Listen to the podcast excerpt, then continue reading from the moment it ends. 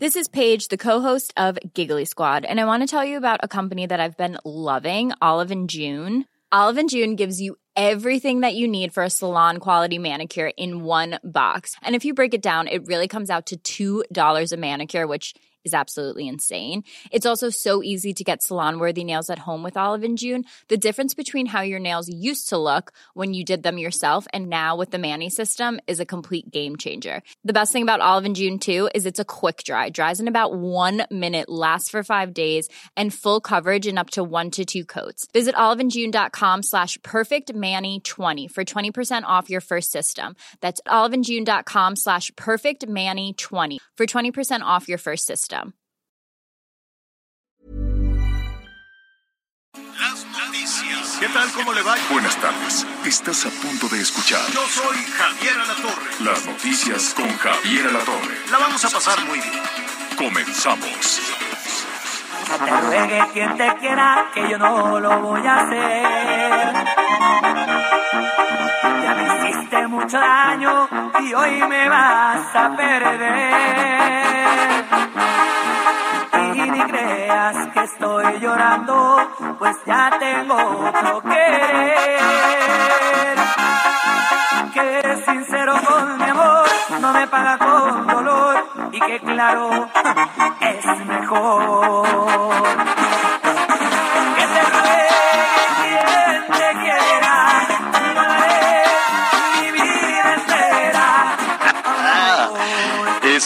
Buenísima esa que te ruegue, que te ruegue quien te quiera. Y es la mismísima banda El Recodo. Así lo saludamos hoy con muchísimo, con muchísimo, muchísimo gusto. Ay, sí, está, está buena la banda, pero bájale tantito para saludar a Miguel Aquino. ¿Cómo estás, Miguelón? Muy buenas tardes. Hola Javier, muy buenas tardes. Me da mucho gusto saludarte. Pues vaya que este miércoles, mitad de semana, estamos empezando muy animados. Por supuesto que siempre se agradecen este tipo de melodías, aunque la banda en los últimos tiempos ha sido ahí un poco señalada.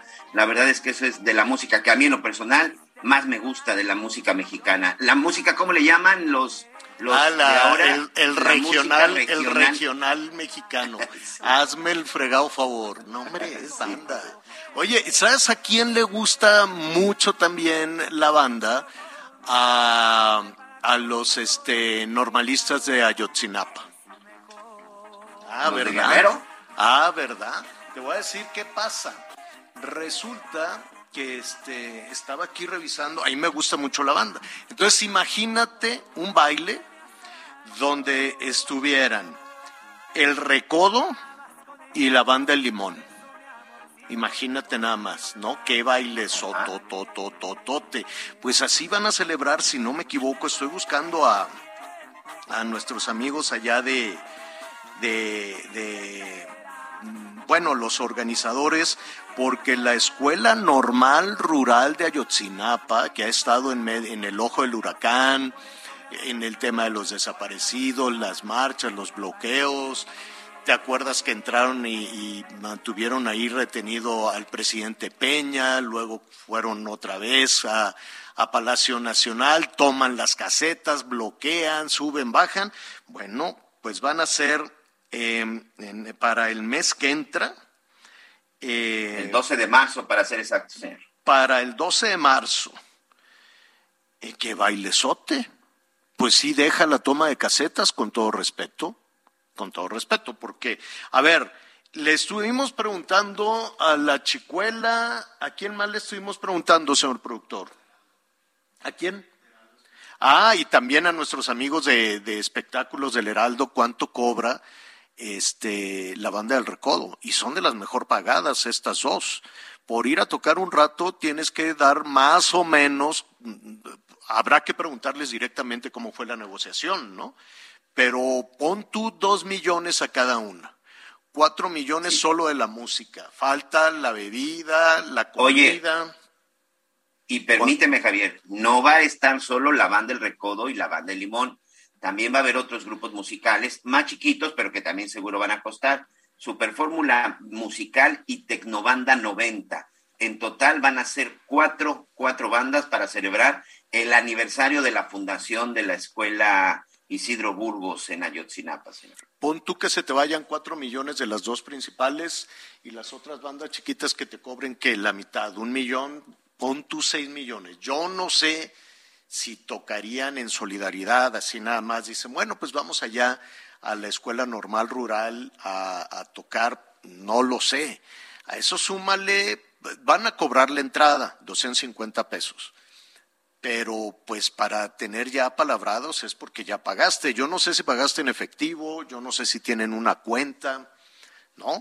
Habrá que revisar. Sí, porque, porque ya, está, ya está el cartel, ¿eh? de hecho aquí tengo el cartel en mis manos, dice Ixtla Guerrero, sábado 2 de marzo del 2022, fórmula musical, preventa 250, la original Van de Limón y la Van del Recodo. Va a ser en el lienzo charro Ahorita te digo, lienzo charro La Laguna y costará 250 pesos por el ah, aniversario. Yo creí que iba a ser allí en las instalaciones de la escuela, pero además hay que pagar, hay que pagar el lienzo charro.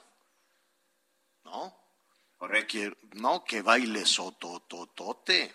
Está bien, pues, pero pues sí, van a celebrar por todo lo alto los normalistas de, de Ayotzinapa. Yo voy a comprar mi boleto.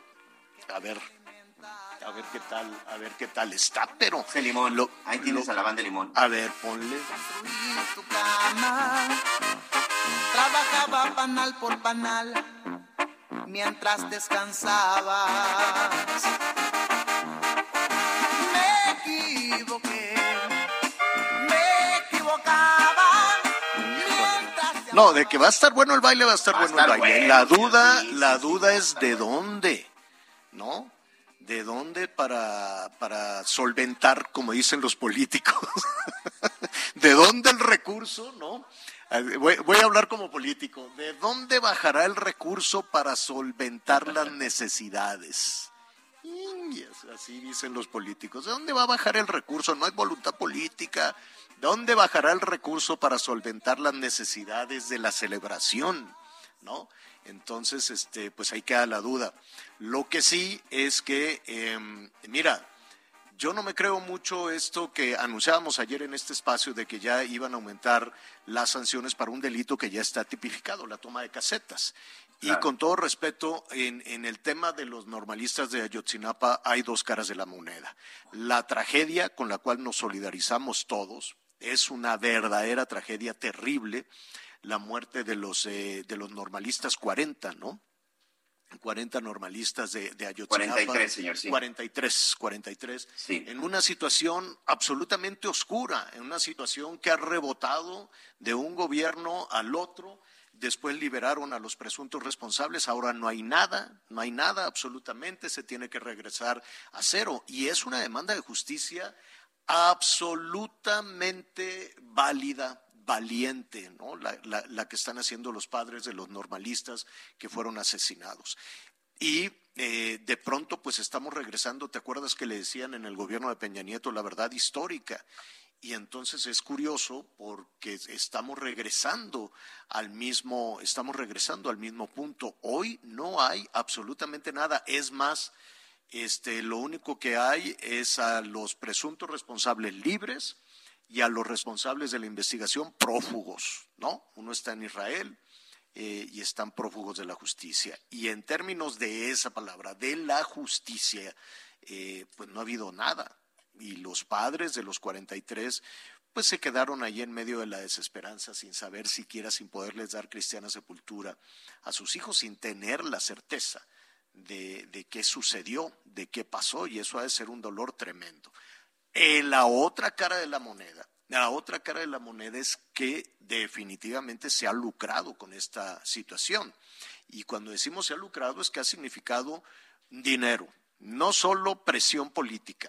Eh, eso sí, ha significado presión política para muchas otras cosas, pero también dinero, porque cada toma, cada bloqueo, cada toma de casetas, pues significa muchísimo dinero en efectivo, Miguel muchísimo dinero en efectivo. Y cuando no son los de Ayotzinapa, son otras, otras organizaciones que cada tanto y tanto, y sobre todo cada que va a haber un puente, van y toman la caseta y se van con las bolsas de dinero, ¿no? 100 pesos por carro, empezaban con 50 pesos por carro, luego 100 pesos por carro, y así se van peleando la toma de casetas porque es un robo enorme de, de dinero. ¿Qué dijo la autoridad? Ayer en el diario oficial de la Federación, si no me equivoco, se aumentaron las penas, ¿no? Dijeron, a ver, los que tomen la caseta podrían estar hasta este, siete años Siete en la años. cárcel. Pero también está la letra chiquita, porque daban la, la opción de, mm, no me quiero equivocar, de ocho mil, las multas de ocho mil hasta cuarenta y cuatro mil pesos. Entonces, antes de meter a una persona a la casa, a la casa, a la cárcel, pues le aplicarían una multa. Pon tú de ocho mil, veinte mil, hasta cuarenta y cuatro mil pesos la más cara. No me imagino yo a un gobernador y no me imagino yo al gobierno federal metiendo a la cárcel a una organización eh, que, tome, que tome la caseta, la verdad. Y si ellos hacen sus cálculos y dicen, ¿de qué tanto es el monto más alto de la multa? De 44 mil pesos. Ah, pues tómalo, toma la caseta, nos vamos con medio millón Y paga la multa. y, les- y pagamos la multa de 44 y ya nos quedan 450 mil pesos en efectivo para hacer un baile, ¿o no? Sí, más o menos. En el momento que uno se pone a hacer. Mira, la verdad, Javier, es que esta es una, una ley que se está publicando apenas el día de ayer, pero es una, una cosa que ya había aprobado el Senado de la República desde el año 2020. No entiendo por qué tardaron tanto en hacer esta publicación, pero lo cierto es que siempre ha existido este delito, el ataque a las vías de comunicación, y lo que estaba sucediendo en el caso de las casetas, pues era un robo, Javier. Simple y sencillamente es un robo en una zona federal Mira, te platico como reportero y para que tengan nuestros amigos más o menos la idea cómo la- las cosas, pues simple y sencillamente es que, que no las quieren hacer y perdón que lo diga de esta manera.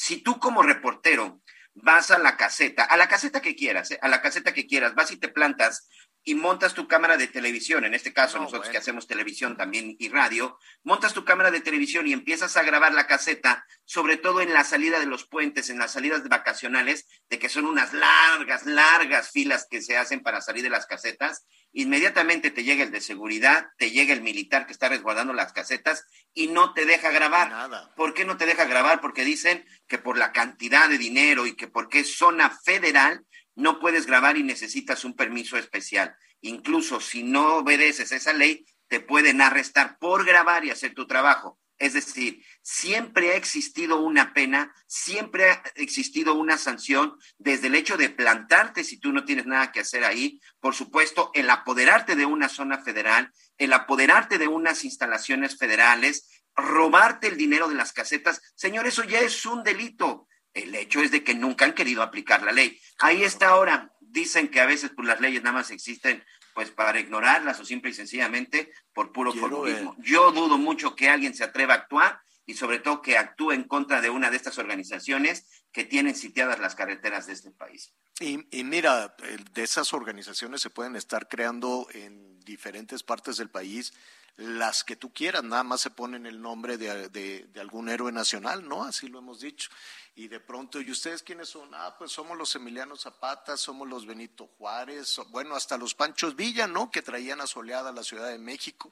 Entonces, este, y somos los de la revolución agrarista del oriente, de la quién sabe cuál, ¿no? Entonces se ponen ahí un nombre y se van empujando porque se van, se pelean entre ellos. Dicen, oye, tú ya estuviste ahí dos horas, vámonos, hilo, porque me toca a mí, ¿no? Y se pelean la hora de mayor, de mayor, de mayor tráfico.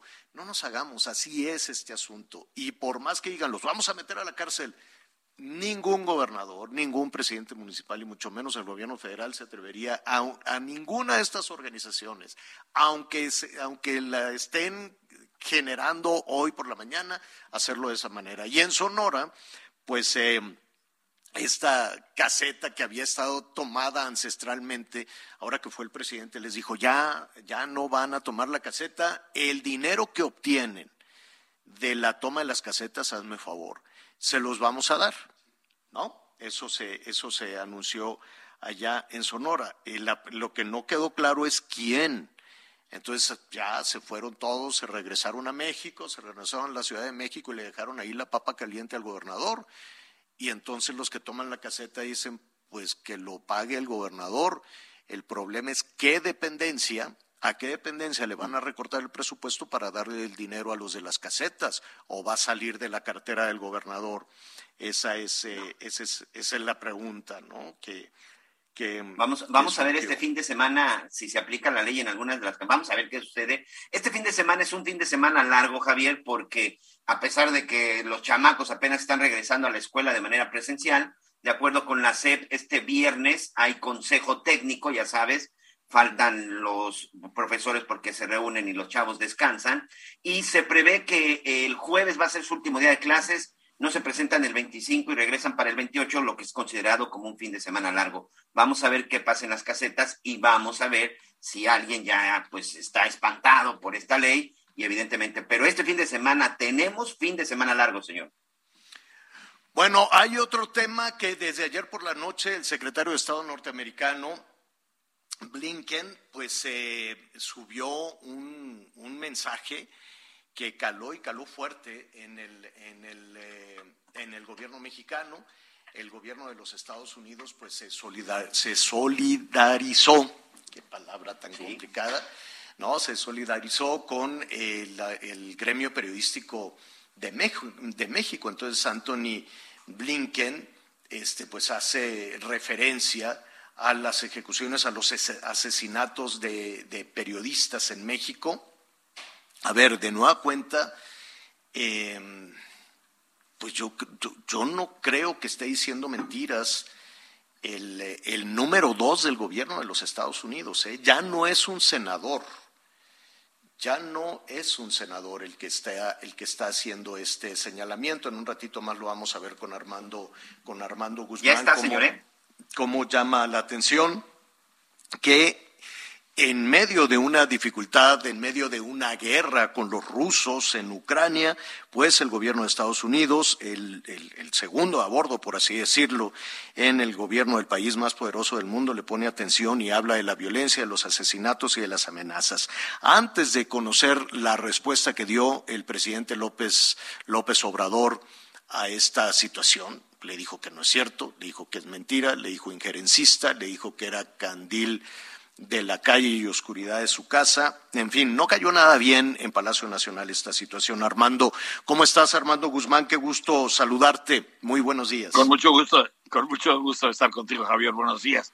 Sí, te voy a decir, o sea, lo que pasa es que todo tiene eco hoy y una de las cuestiones que son más importantes, Javier, y yo creo que la audiencia lo debía saber, es que las cosas, los tiempos realmente han cambiado el hecho de que Estados Unidos y México hayan decidido ser socios comerciales, por ejemplo, y tener un intercambio mucho mayor, el hecho de que hayamos tantos mexicanos en Estados Unidos y ah, la, la interacción entre los dos países sea tan fuerte, este tipo de cosas hace que las cosas que ocurren en México tengan un eco en los Estados Unidos y que ahora importen en Estados Unidos. Ya no es como antes, la verdad ya no es como antes.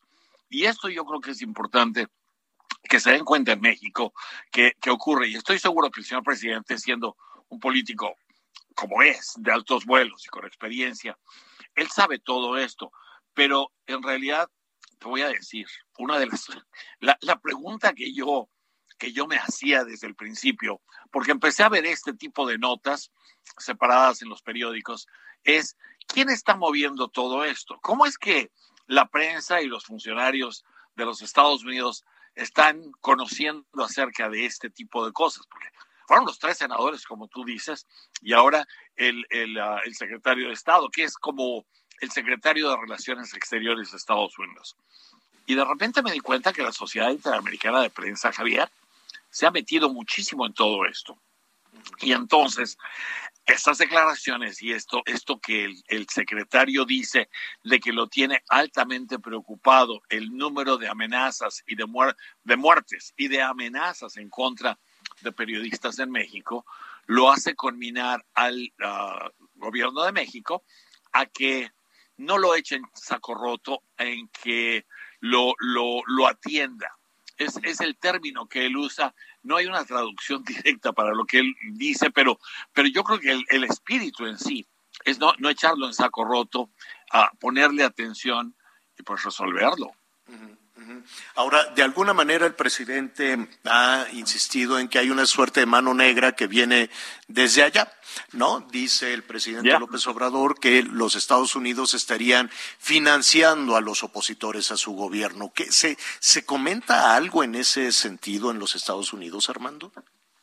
Fíjate que muy poco, en realidad muy poco, porque lo que ocurre es que en la mecánica, en la forma, todo, todo está en la forma en la que lo pones. Si, si en realidad dices, bueno, hay aquí una conspiración y esta conspiración está usando los fondos del Tesoro Público de los Estados Unidos para serrucharme el piso, bueno, eso es una cosa muy grave.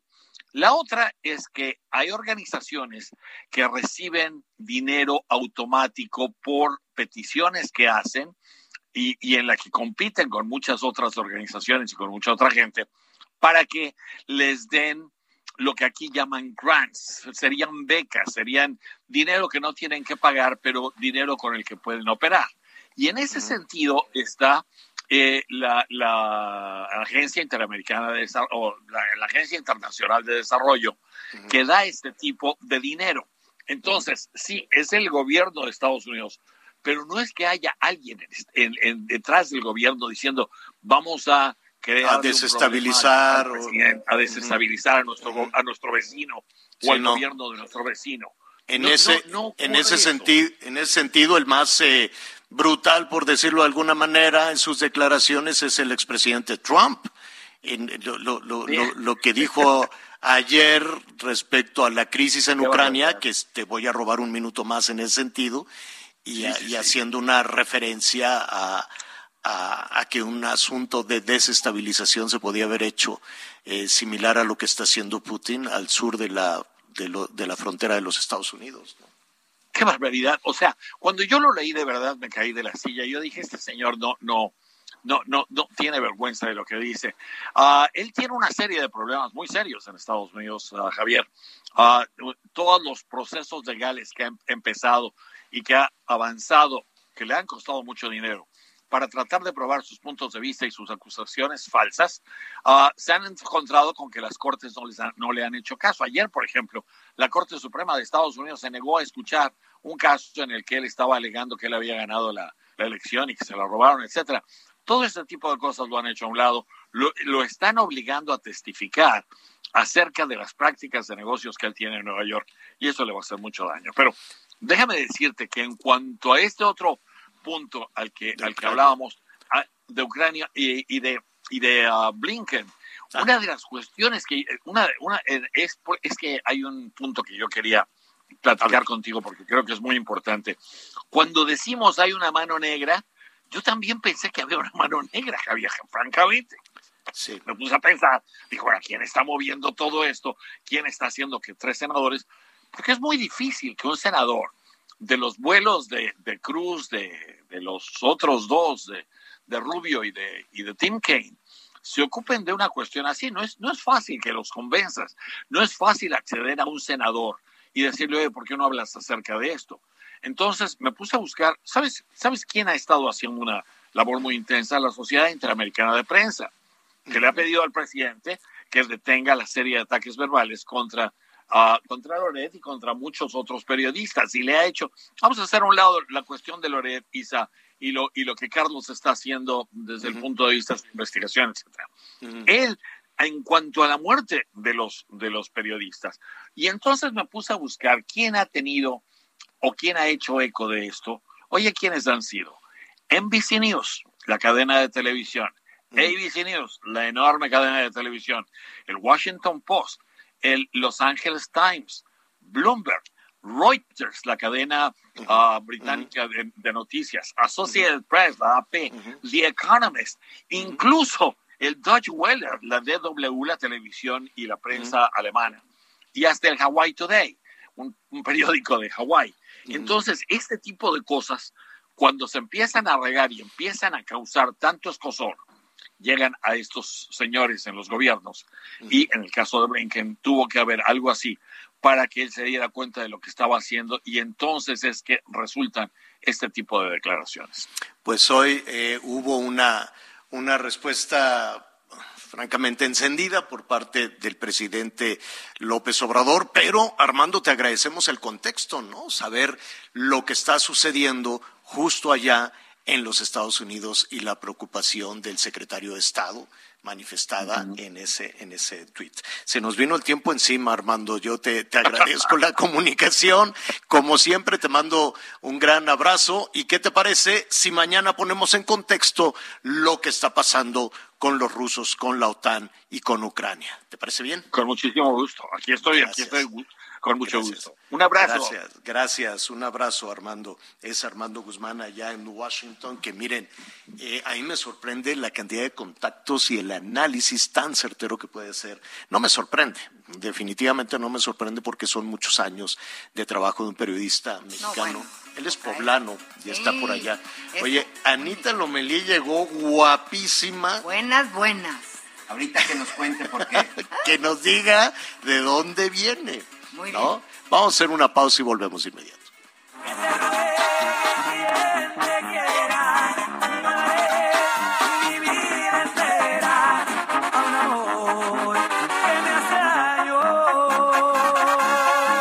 A Conéctate con Javier a través de Instagram. Arroba Javier-Alatorre. Sigue con nosotros. Volvemos con más noticias. Antes que los demás. Todavía hay más información. Continuamos. Las noticias en resumen. 11 de la mañana con 30 minutos tiempo del centro de México. A partir de este miércoles, 23 de febrero, entra en vigor un decreto de reforma a la ley eh, en vías generales de comunicación. Se castigará con hasta siete años de cárcel a quien tome casetas para obtener dinero de los conductores. La secretaria de Salud informó este martes que México suma 5.436.566 contagios y 316.492 defunciones por COVID-19. En las últimas 24 horas, el país registró 18.309 contagios y 706 defunciones. La Fiscalía General de Chiapas informó sobre la detención de cuatro personas implicadas en el asesinato de Paula Ruiz en San Cristóbal de las Casas.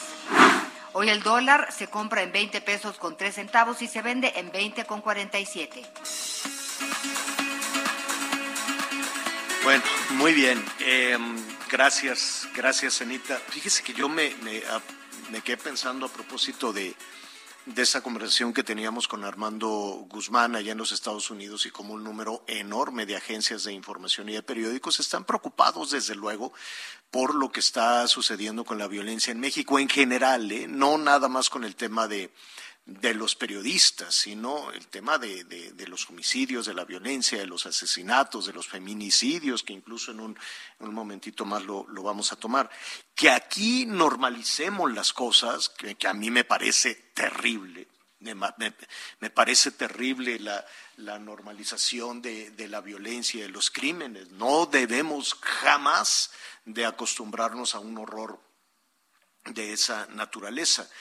Em, la respuesta que se dio desde, desde Palacio Nacional dice em, pues que el gobierno de los Estados Unidos está mal informado.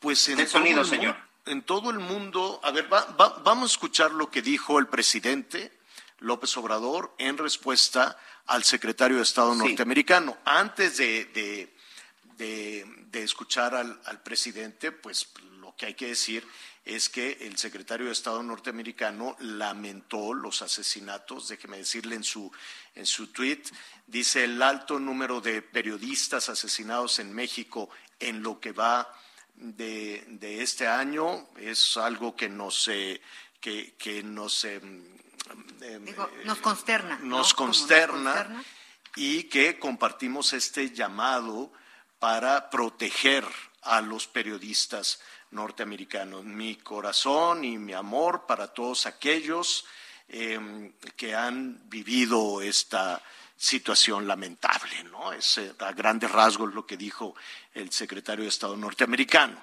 haciendo referencia, no puso el número, nada más dijo el, el- el- es que, que, que vayas, claro que es alto el tema de, los, de las ejecuciones. ¿Qué contestó el presidente? Vamos a ver.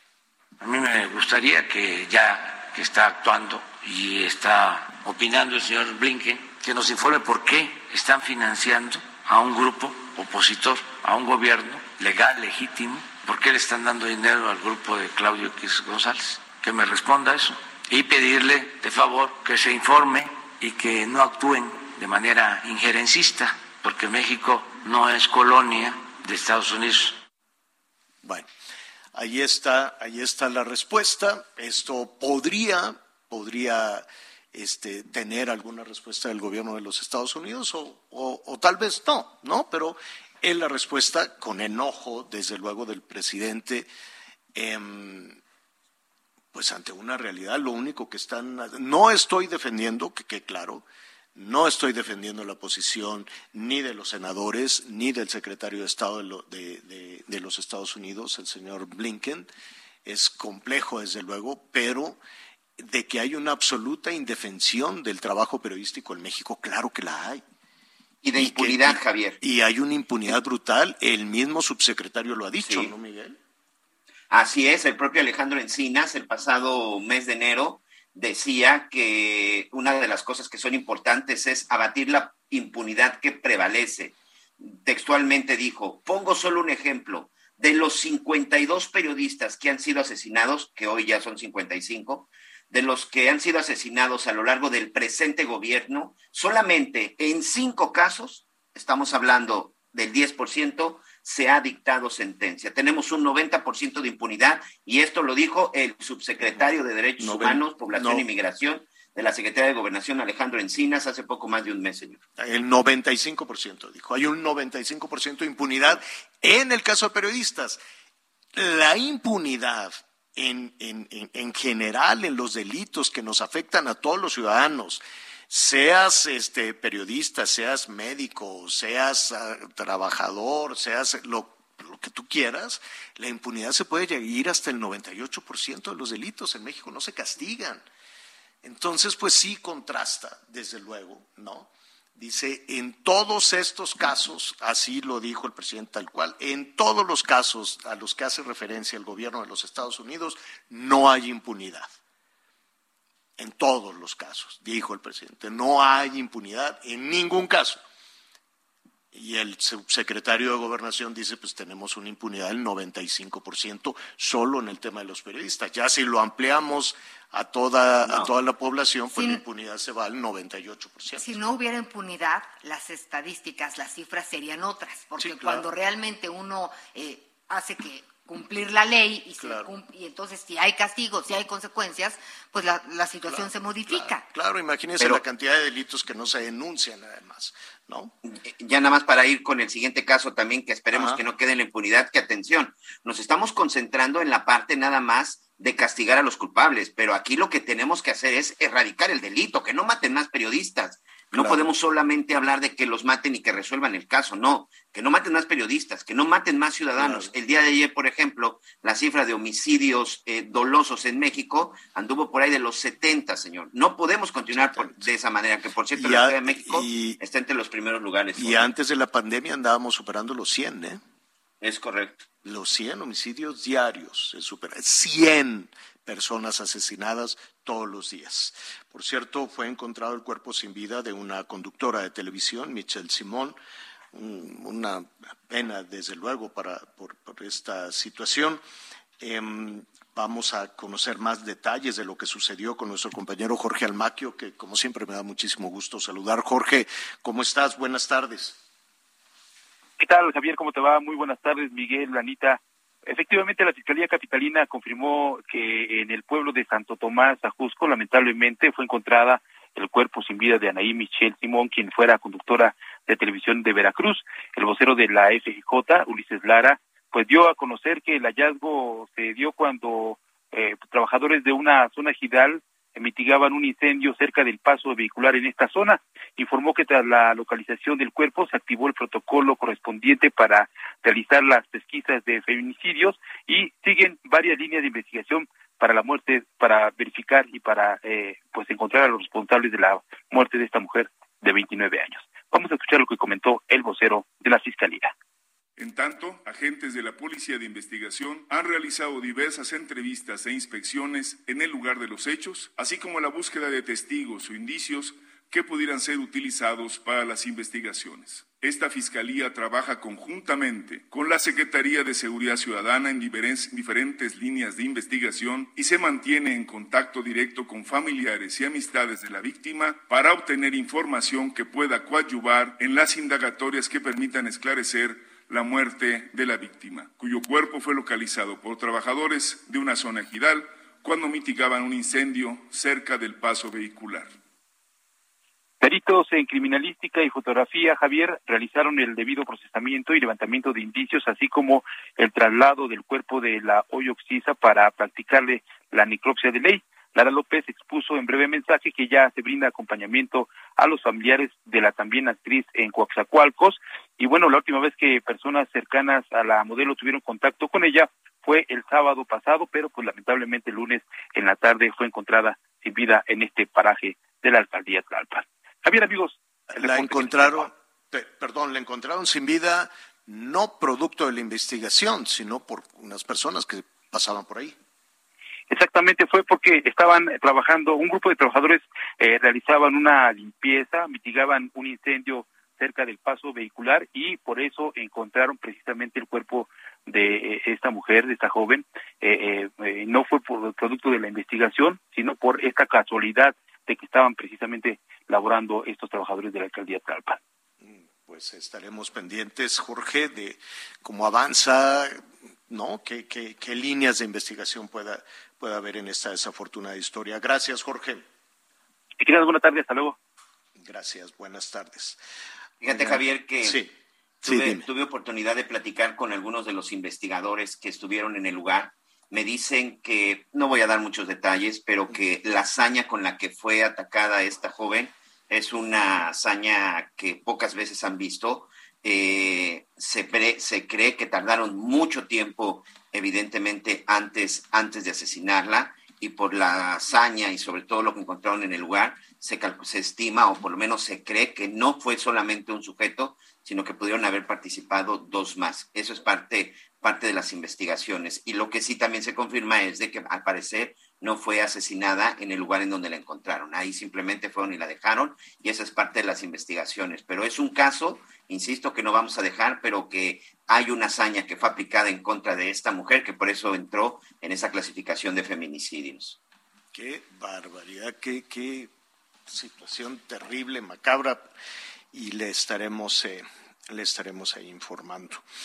Oigan, eh, Anita Miguel, yo todos los días me pongo eh, a reflexionar en todas las partes que están viviendo una pesadilla en, el, en la frontera sur cosas tan bonitas que podemos decir siempre de Chiapas. Es un estado bellísimo. Acabas de ir que sí uno está hermosísimo. No, te enamoras de la comida. La comida, la, comida es, muy rica, es muy rica, pero la naturaleza es increíble. Es verde. Me decían, ¿no te vas a dormir un ratito cuando íbamos en el coche? Porque ah. y yo no, no puedo perderme un segundo de mm. lo que es ir rumbo al cañón del claro. Y gente a todo dar. Saludos a, a la Lupita Ruiz Narváez, ¿te acuerdas de la Pupis? Ay, sí, claro que sí. Ella vive allá en San Cristóbal y es increíble, una periodista que además ahí también andaba entrándole a la política y cosas, cosas así. Le enviamos un, un saludo a la Pupis, a la Guadalupe Ruiz Narváez.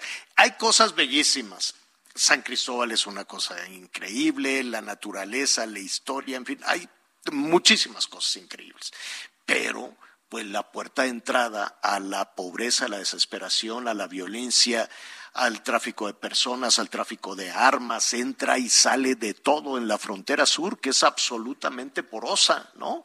La frontera eh, con Guatemala, la frontera con Belice, pues ahí la verdad es que la migra mexicana no está rebasada, ni tiene la capacidad, ni sabe cómo hacerlo. Hacen ahí más o menos un esfuerzo la gente que van reclutando para eso y es terrible. Terrible para todos, terrible para los migrantes que quieren cruzar por México para llegar hacia los Estados Unidos, terrible para, para las personas que se convierten en mercancía también para el crimen organizado que, está traficando con estas personas, con niñas, con niños, con adultos, y que pues se, están lucrando con la necesidad de las personas. Y terrible para los habitantes de Tapachula, terrible para los habitantes de todas las comunidades que hoy están verdaderamente inundados de migrantes. Y también los entendemos. La desesperación al principio, pues eran solidarios, ¿no? Cuando empezó este gobierno, de pronto se dieron cuenta que sus plazas estaban llenas, que las calles estaban, estaban llenas, ¿no? Decía, que, que llegaban pues extranjeros, no nada más centroamericanos, de diferentes nacionalidades, y, y eran relativamente solidarios. Hoy ya están verdaderamente desesperados, no pueden salir a la calle, los parques están sucios, se convierten en, en, baños públicos, la gente busca la manera de alimentarse, de dormir, ya, ya, ya no tienen ciudad quienes viven en las zonas fronterizas. Y si no, que nos lo cuente Pamela Hernández, nuestra compañera corresponsal allá en Chiapas. ¿Cómo estás, Pamela? Muy buenas tardes. ¿Qué tal, Javier? Muy buenas tardes. También a Anita y a Miguel, un gusto saludarles desde la frontera sur. Eh, como lo mencionaban, eh, Tapachula también es un principal detonante importante, sobre todo para la economía de México, pero como lo mencionas, eh, también ya tenemos eh, esta, dos años desde que iniciaron los primeros éxodos de personas migrantes y platicarles que pues ayer martes estalló la bomba, se le podría decir así, entre personas migrantes y eh, las autoridades migratorias. Mencionarles que la tarde de este martes, con pancartas en mano diciendo somos africanos y queremos solución, pues las personas migrantes se manifestaron una vez más ante las instalaciones de la Oficina de Regularización Sur del Instituto Nacional de Migración. Según cifras del activista que está muy cerca con ellos, Irineo Mujica, son poco más de 500 los migrantes quienes exigieron mediante la violencia agilizar sus trámites migratorios en búsqueda de continuar migrando hacia otros estados de la República o bien para llegar al final del sueño americano. Fueron hombres, mujeres y jóvenes provenientes de Haití, países caribeños y de África que se enfrentaron a los elementos de la Guardia Nacional, ya que señalaron que esta dependencia de migración solo atiende por día a 100 migrantes la cifra que en nada ayuda a minimizar lo que han llamado una crisis migratoria. Durante estas protestas se registraron por lo menos cinco enfrentamientos entre los agentes y los migrantes. Como resultado fueron lesionados cuatro agentes de migración y tres personas migrantes, además de los daños materiales como vehículos que se encontraban estacionados cerca del lugar por el intercambio de pedradas. Eh, los migrantes, para evitar que los agentes eh, de, de personas migrantes avanzaran, pues estas personas migrantes lanzaron piedras y llantas.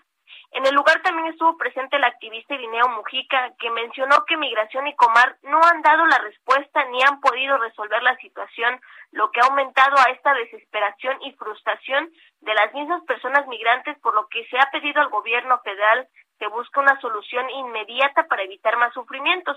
También señaló que de no afrontar esta situación y encontrar soluciones, la tensión en la frontera sur va a seguir y escalar y ser más frecuentes aún estas manifestaciones, Javier.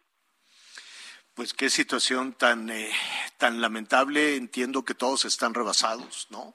Entiendo que puede haber una, una buena intención de, de las eh, autoridades migratorias. ¿Y qué te puedo decir de, de las eh, autoridades municipales? Pues absolutamente ausentes. Han de decir, yo no tengo ni el presupuesto ni la capacidad para atender a miles y miles de personas, ¿no? Entonces sí, sí hay un asunto que que la verdad es que la Ciudad de México, la verdad es que el gobierno federal, pues está poniendo sobre la mesa otros temas y no le ha puesto la suficiente atención a todo esto. No sé cómo lo perciben en Chiapas.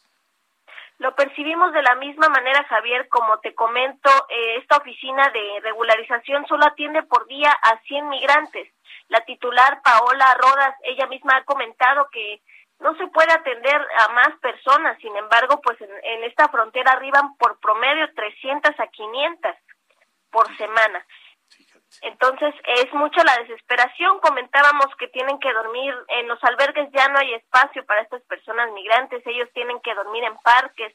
Los niños se están enfermando cada día más con la variante Omicron, con el con la pandemia que tenemos en estos tiempos. Qué terrible. Bueno, pues te, te agradezco y por favor manténnos al tanto de la decisión y de lo que esté sucediendo en las próximas horas con esta llegada, inevitable llegada de migrantes a nuestro país. Pamela Hernández, muchísimas gracias.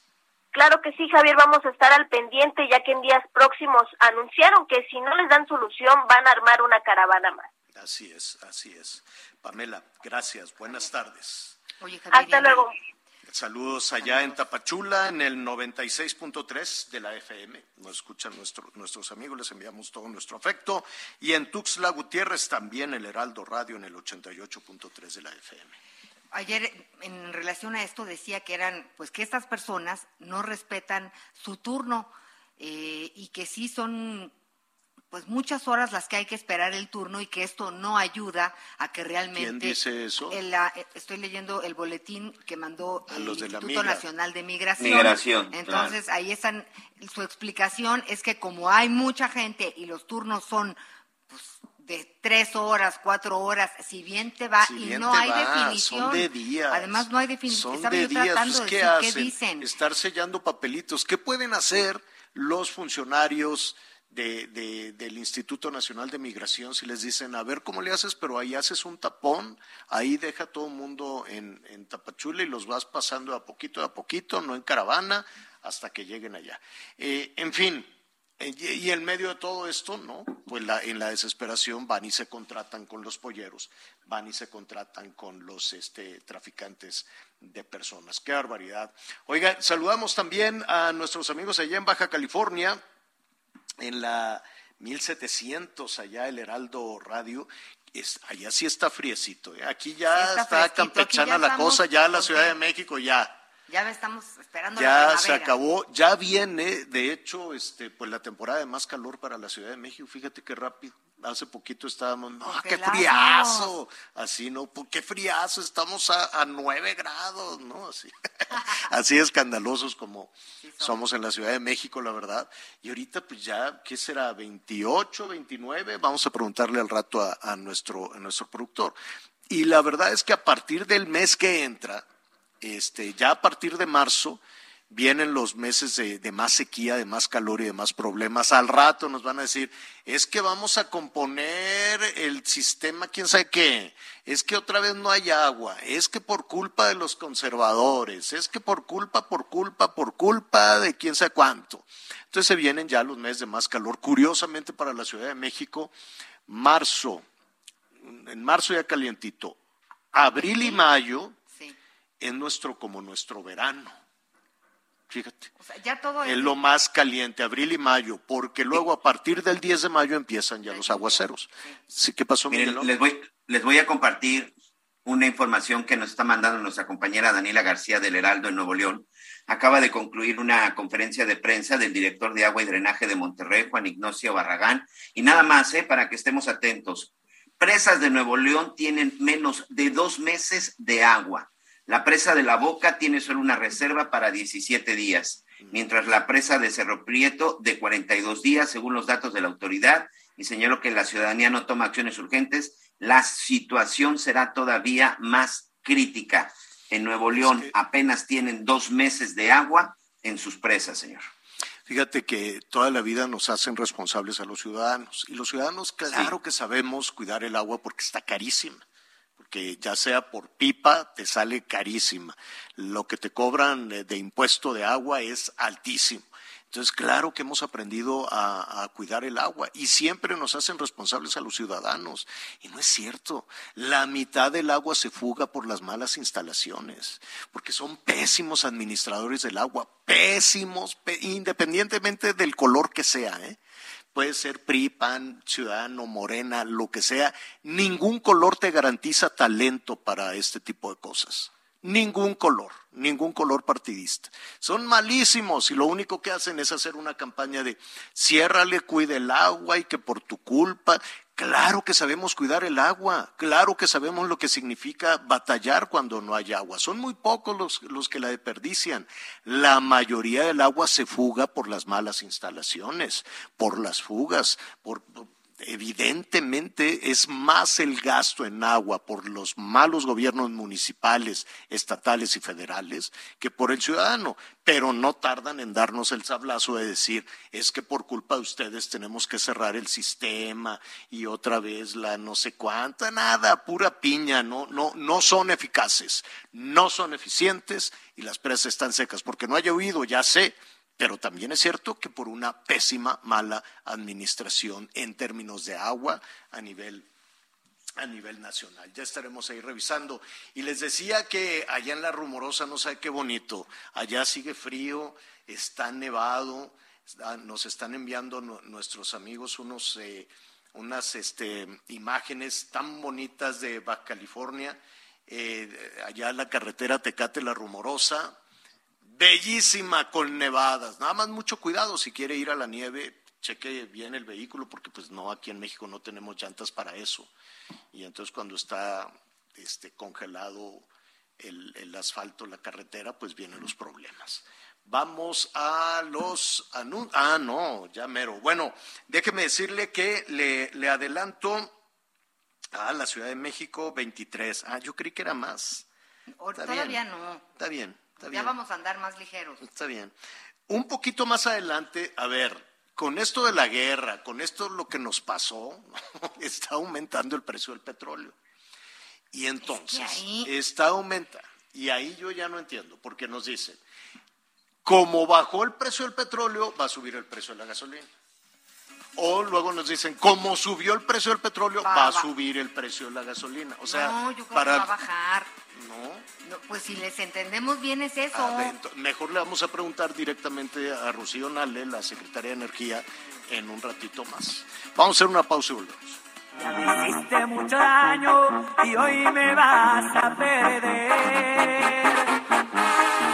Y ni creas que estoy llorando, pues ya Conéctate con Miguel Aquino a través de Twitter, arroba Miguel Aquino. Toda la información Hey, it's Ryan Reynolds, and I'm here with Keith, co star of my upcoming film, If, only in theaters, May 17th. Do you want to tell people the big news? All right, I'll do it. Sign up now and you'll get unlimited for $15 a month in six months of Paramount Plus Essential Plan on us. Mintmobile.com slash switch.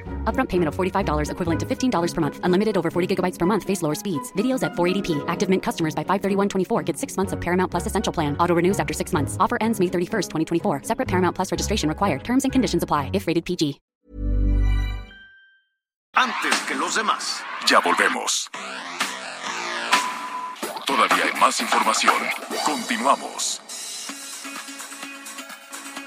Bueno, muy bien. Oigan, este, saludos también a Colima. Nos están diciendo, oigan, aquí seguimos batallando y sí, Miguel, con toda la presencia de, eh, pues, de la Marina, de diferentes dependencias y el nuevo gobierno, la gobernadora Vizcaíno, pues no han logrado contener la violencia. Todavía en las últimas horas, siete personas muertas eh, en, en Colima, si no me equivoco. No tenemos a Miguel. Bueno, en fue en la capital precisamente, Javier, donde se registraron estos, estos enfrentamientos. Ya hay operativos por parte de las fuerzas federales. Son aproximadamente eh, al menos cinco personas las que han sido las que han sido detenidas, pero como tú dices, pues esto de todas formas sí rebasa todavía por mucho, bueno, pues la cantidad de personas que han, que han muerto. Mira, para ser, para ser exacto, desde que empezó todo, todos estos operativos y desde que empezaron los enfrentamientos, ya se contabilizan por lo menos 30 personas asesinadas, Javier. 30 personas han sido asesinadas desde que inició esta semana violenta, por llamarle de, de, alguna forma, que estamos hablando más o menos de hace 10 días, el 11 de febrero aproximadamente, 30 personas han muerto en un hecho que pues parece que nadie, ni siquiera las fuerzas federales, han logrado controlar. Y vamos a decirlo, ¿eh? a partir de los procesos electorales recientes, la renovación del gobierno del Estado allá en Colima, es que se desató o se agudizó un asunto de violencia que no, vaya, no es nuevo, no es nuevo en Colima, pero que se ha desatado. Dice el gobierno del Estado que es un asunto, que es un pleito entre las bandas rivales, sea como sea, en medio está la ciudadanía con una zozofra terrible, como están en Zacatecas también. Y en Zacatecas, bueno, pues ya sabemos que eh, nuestros amigos allá nos llaman, nos dicen en qué momento, cuándo va a acabar esta pesadilla, ¿no? Y el eh, gobernador del Estado lo, lo, lo más que dijo fue, pues encomiéndense a Dios. ¿Qué es eso? ¿Cómo que encomiéndate a Dios para poder enfrentar una situación de violenta que además está generando el desplazamiento? Es decir, cuando decimos el desplazamiento significa que hay gente que ya no puede más y se va. O los corren los malosos, o los corren los criminales, los delincuentes y le dicen, yo ya tengo control de este pueblo y tú te vas, o los expulsa el miedo, la incertidumbre, el temor. Fíjense que eh, Marco Flores es una figura muy popular en la región, no nada más en Zacatecas, también en, México por su cercanía con la gente y se hizo eh, diputado. Vamos a platicar con él. Pero antes de, platicar con Marco, em, diputado por Zacatecas, este, escuchemos las declaraciones, lo que le dijo precisamente a las personas que está representando allá en Zacatecas. A los desplazados de de las comunidades de acá arriba de la sierra, les queremos decir que no están solos, que eh, nos ponemos la camiseta con ustedes y cuentan con nosotros hasta donde tope. Y estamos con ustedes. Y si no, si no, si no, si no nos hacen caso, si no nos hacen caso en el gobierno federal, yo mismo voy a convocar a la gente para que se levanten armas allá arriba que no, es em, y evidentemente, pues hubo eh, reacciones a esta a este comentario que hizo Marco Flores. No sé si ya tenemos la comunicación, ya tenemos la comunicación con Marco. Le comentaba antes de, escuchar lo que Marco, pues es una persona muy popular por, por su cercanía con, con la gente. Después eh, inició esta carrera política y ahora pues les ha hecho este llamado a sus representados allá en Zacatecas. Me da muchísimo gusto saludarte, Marco. ¿Cómo estás? Buenas tardes. Hola, Javier. ¿Cómo estás? Bien, gracias a Dios. Aquí andamos. Oye, dime algo que... Em, dos cuestiones. ¿Es tan desesperada la situación eh, en eh, Zacatecas como para levantarse en armas? Fíjate que es más que eso, Javier. Yo, yo digo, al calor de la plática se me salió y, y, yo me siento impotente, triste. La situación de la gente de allá de las comunidades son 18 comunidades, 2.000 personas desplazadas entre niños, mujeres y ancianos. Cuando, cuando dices desplazadas, cuando dices desplazadas, vamos a explicarles a nuestros amigos en, el resto del país y en los Estados Unidos qué significa. Desplazados es que se van de su pueblo, ¿por qué? Dejan, dejan todo, su casa, sus animales, sus propiedades, todo, todo, todo, todo, y para andan con la cobija arrastrando ahí en el pueblo, con parientes o en la calle. Estás hablando de niños, ancianos, mujeres, dos mil aproximadamente y, y no debe ser problema solo de ellos, es problema de todos.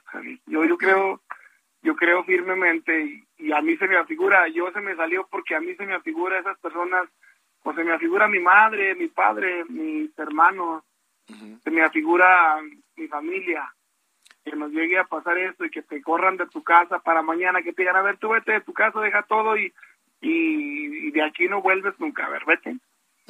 O sea, la gente, yo pido y no tengo nada en contra de, los malos, ni de nadie, no tengo nada en contra de ellos. Yo de, de la manera más atenta sí les pediría a los malos que si se pudiera, por favor, que no se metan con la gente que de bien, la gente que vive de su trabajo, del campo, de, los ancianos, las mujeres.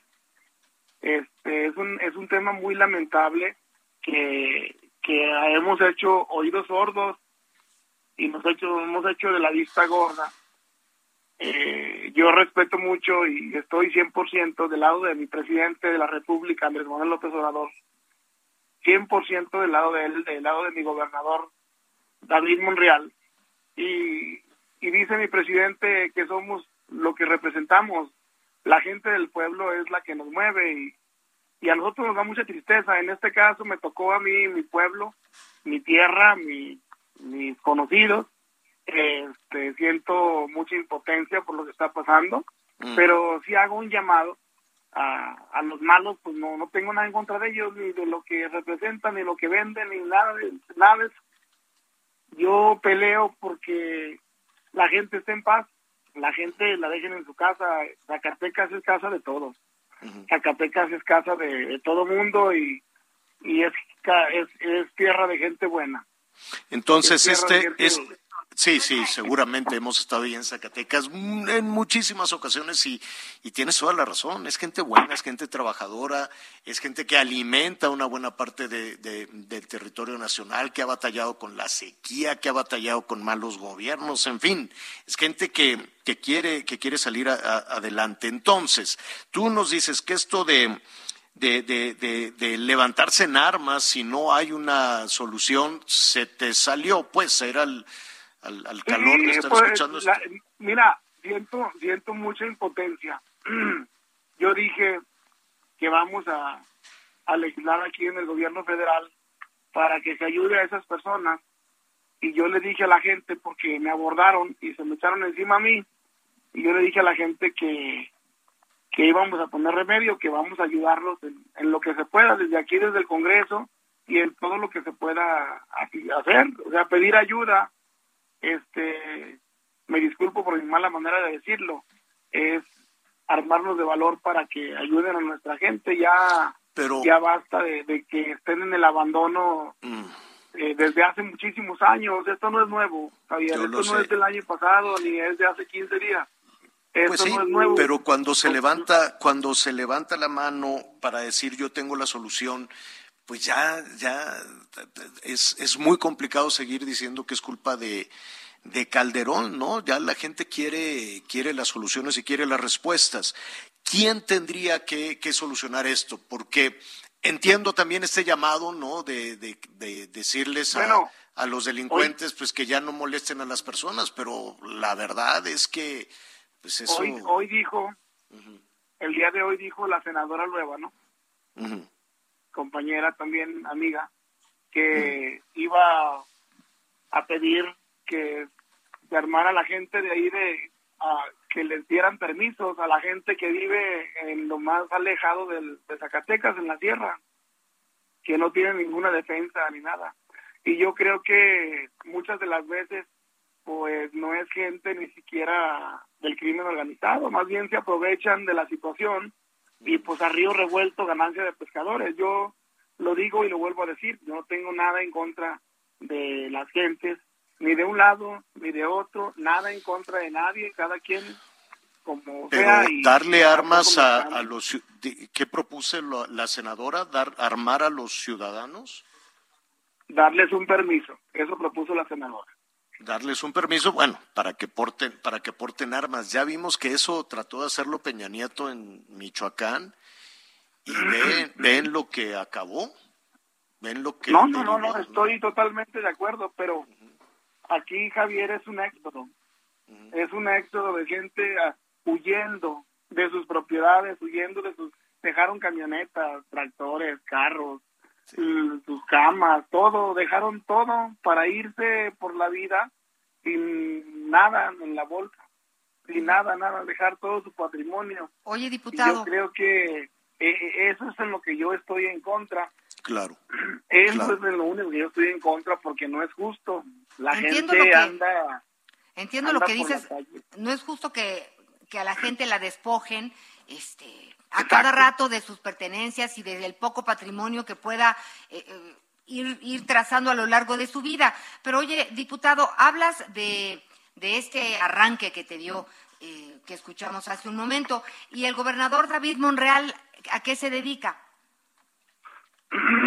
bueno, el Estado está pasando ahorita por muchos problemas, eh, con deudas antiguas, eh, de los maestros, de los jubilados, muchas cosas que el gobierno anterior, pues eh, el mi gobernador en Zacatecas está pasando por muchos problemas añejos que se le tienen que dar solución a, a partir del gobierno federal. Por ejemplo, a, a, los maestros les pagaba el gobierno estatal y les pertenece a la federación pagarles a los maestros, ¿no? Lo que yo tengo entendido y es lo que están tratando de corregir. Yo estoy totalmente del lado de los maestros, estamos totalmente del lado de ellos.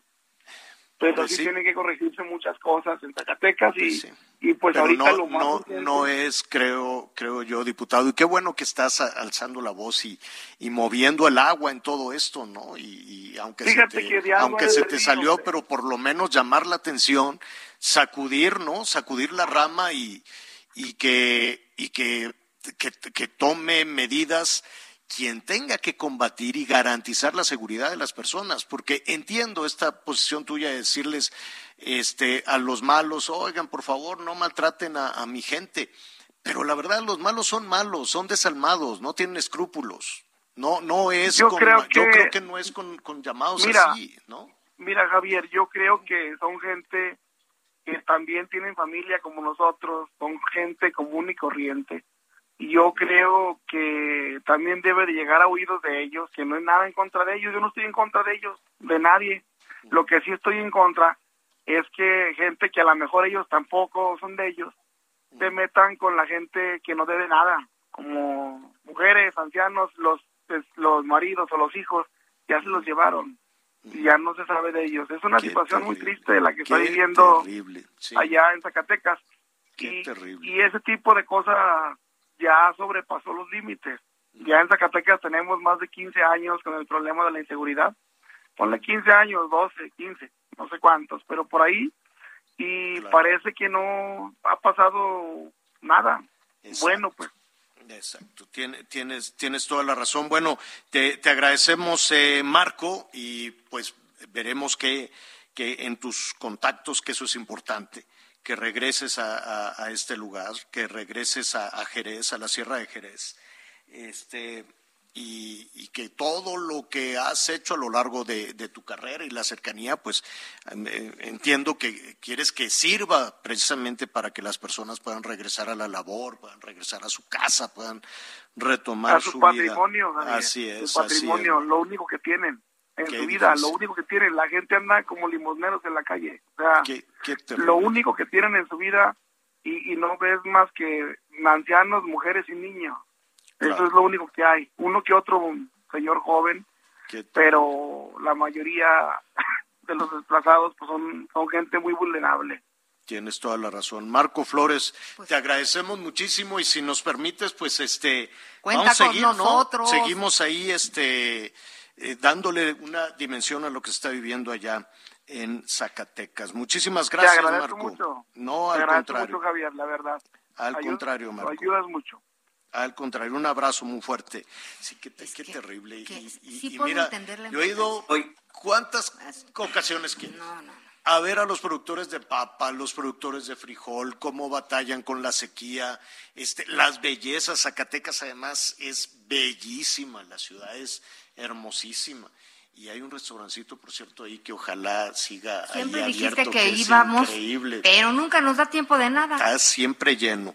Qué terrible, qué terrible situación, Miguel, querías comentar antes de... de- Mira, nada más, este, atendiendo eh, y con mucha atención la, lo que declara Marco Flores, eh, cantante de música grupera, que también hay que decirlo, cantante de música Sí, grupera, que por su popularidad fue buscado para ser diputado. Y lo comento de esta forma sin ser despectivo, sino pues, insisto, hoy es un ejemplo de que zapatero a tus zapatos, cuando estuvieron caminando por las calles de Zacatecas, cuando estuvo caminando por las calles de Jerez, cuando estuvieron caminando por Fresnillo, pues la promesa era la misma. Aquí el hecho es que nadie llegó engañado a ocupar el cargo que hoy están ocupando. En relación a lo que decía Anita sobre qué está haciendo el gobernador de Zacatecas, pues evidentemente se ve que no está haciendo absolutamente nada y no se trata de, de, de, de hacer un señalamiento desde detrás del micrófono, sino porque ahí están las pruebas y lo están diciendo la propia. De repente escuchar que un funcionario, que un legislador que debería de estar ocupado en tomar una, una medida, haga un llamado públicamente para que la delincuencia se porte bien, pues simple y sencillamente regresamos a los abrazos y no balazos. No digo que salgan a balasear y mucho menos que, se levanten en armas, pero evidentemente que es ahí precisamente ahora que vienen las elecciones en varios estados de la República, en donde en verdad partidos políticos pongan a gente que verdaderamente sepa de los problemas que se van a enfrentar, improvisados en los gobiernos, son las consecuencias de los errores que hoy estamos viendo. ¿Qué, qué, situación? Estamos recibiendo pues llamados también de, otras entidades. Eh, nuestros amigos en Colima, sí, ya, ya hemos retomado, lo seguiremos retomando. Allá el Heraldo Radio en Colima, 104.5 de la de la FM, estamos también muy pendientes de toda esta situación. Tenemos información de los estados.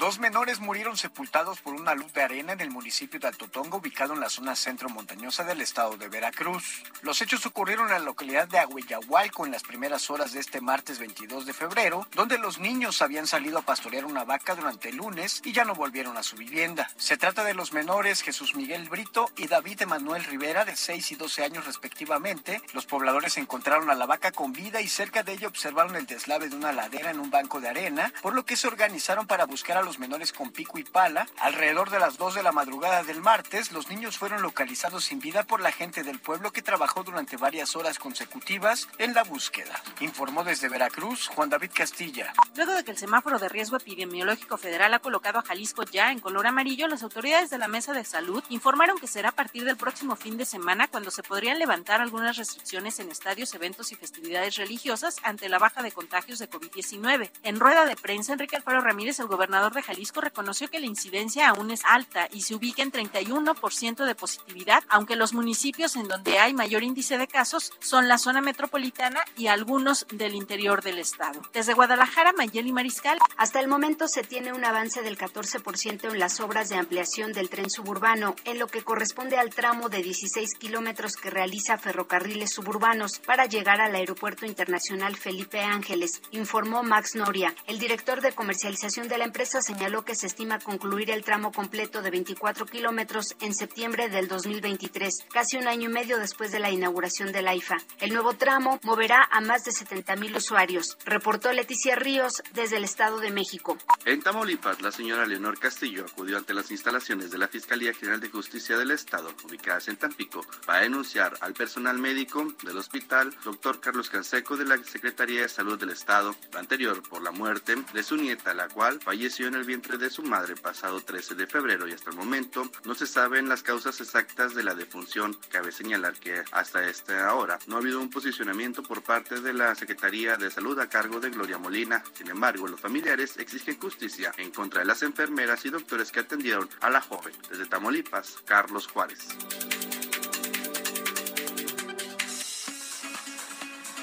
Oigan, eh, al principio, al principio del programa estábamos hablando de, del baile que van a hacer allá en Ayotzinapa y mucha gente nos dice, oigan, ¿dónde ven?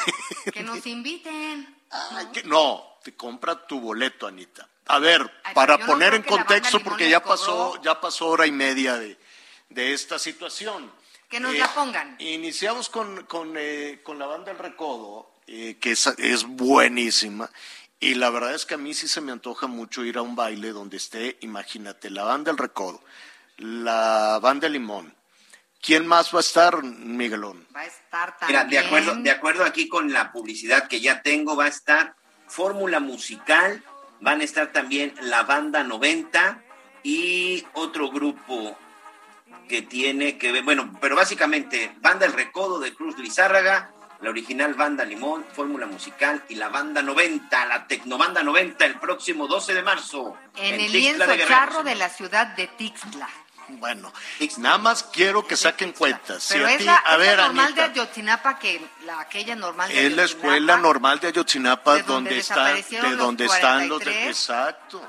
y los que toman las casetas, los que toman las casetas los que no, o sea yo, entiendo yo a ver creo que son gratis vamos despacito va, Anita. No que tú Anita yo no sé cómo, a ver a ver Anita la, es más ni la ni, ni, ni en el Zócalo nadie canta gratis.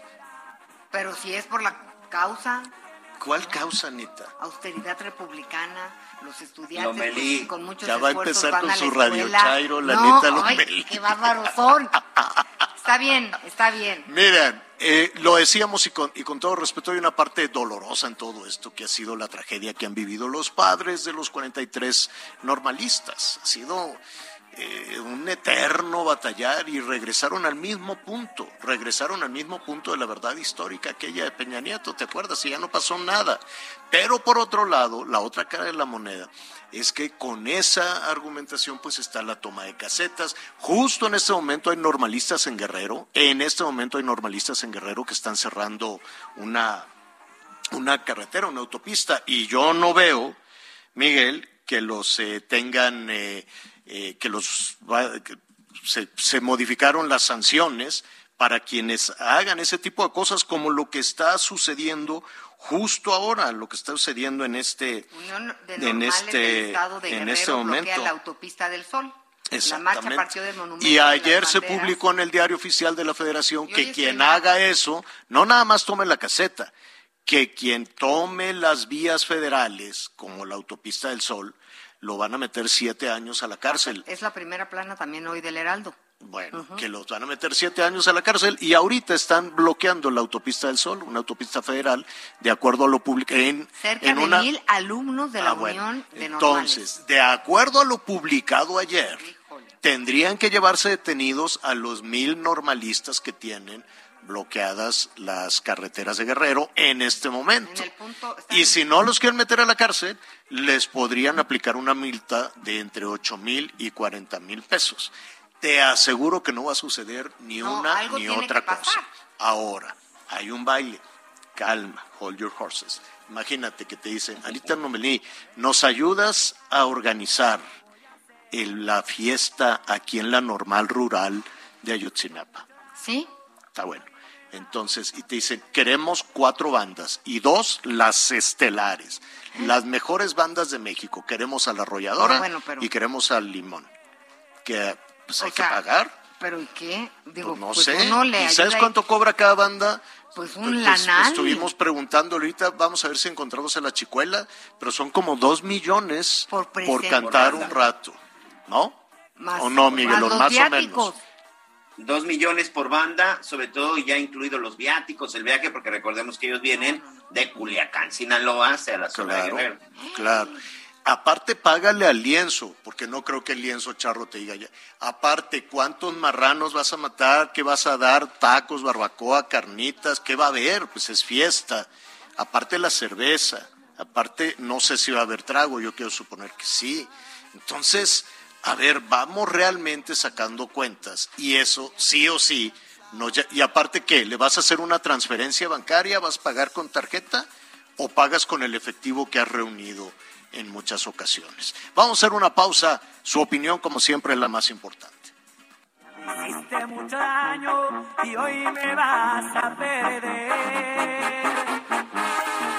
Y ni creas que estoy llorando, pues ya tengo otro querer.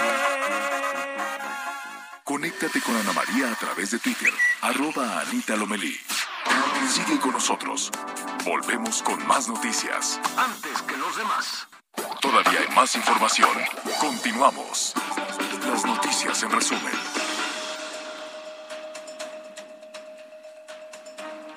La Sala Superior del Tribunal Electoral del Poder Judicial de la Federación determinó que el presidente López Obrador incurrió en propaganda gubernamental durante la veda por el proceso de revocación de mandato.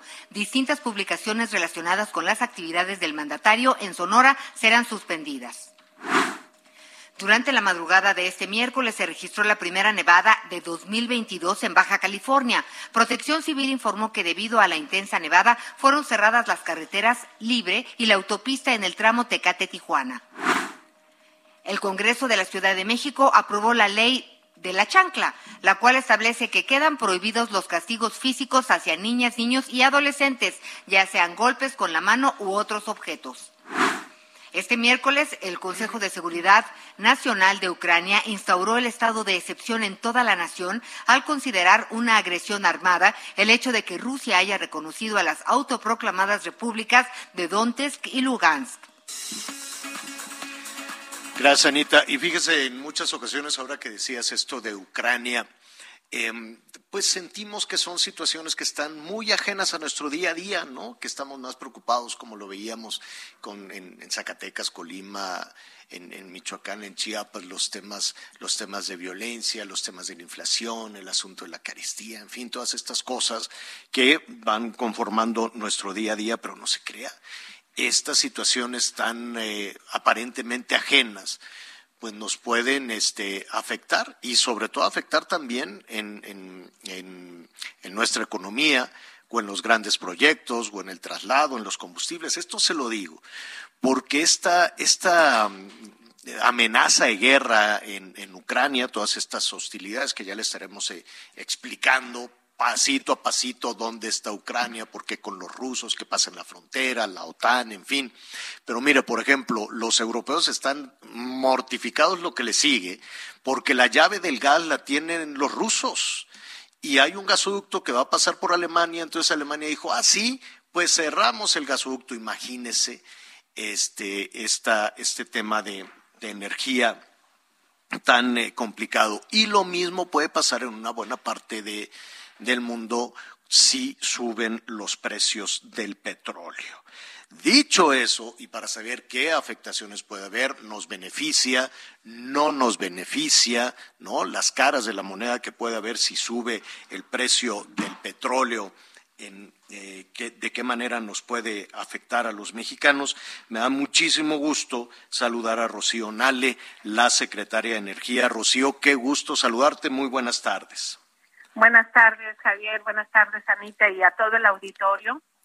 Y te agradezco, como siempre, este espacio para poder comentar con todos los mexicanos, con todo tu auditorio, efectivamente sobre la situación mundial de los energéticos. ¿En qué? Eh, sí, sí, dinos, dinos. Sí, adelante. No, eh, justo te iba a preguntar, eh, son varios los factores que pueden provocar o que se vaya hasta abajo. Yo recuerdo que, que, hubo pues un momento de incertidumbre cuando los precios del petróleo bajaron, bajaron tanto que estábamos prácticamente bajo cero y ahora pues estamos muy cerca de los 100 dólares el barril. ¿Qué significa esto para la economía nacional? Bueno, en abril del 2020 el petróleo llegó a menos cero, o sea, bajó.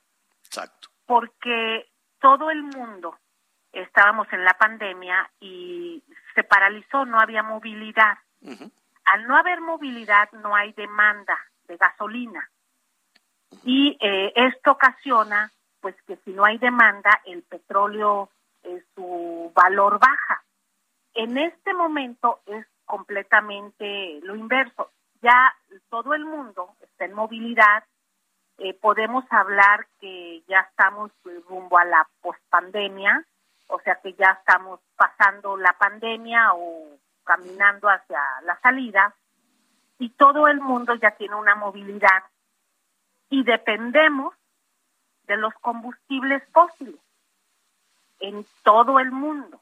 Son millones de vehículos eh, que están circulando en todo el mundo y que necesitan gasolina. Pero la producción de petróleo eh, no ha alcanzado un máximo. Eh, en abril del 2020, lo que se hizo es que países productores cortaron su producción eh, sobre todo Rusia, Arabia, Estados Unidos, los grandes productores, ellos producen alrededor de 11, 12 millones de barriles al día, eh, cortaron su producción. ¿Para subir los precios o para qué la cortaron? Sí, para, para, al momento en que no hay demanda, entonces, ¿dónde colocas ese petróleo?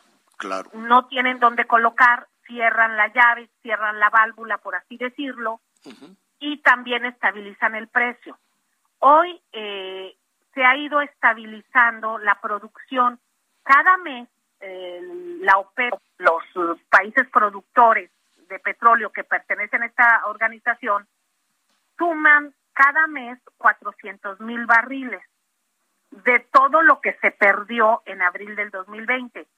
Eh, las proyecciones que traemos es que pues es alrededor de 100 millones de barriles que se ocupan en este momento al día en todo el mundo. aproximadamente.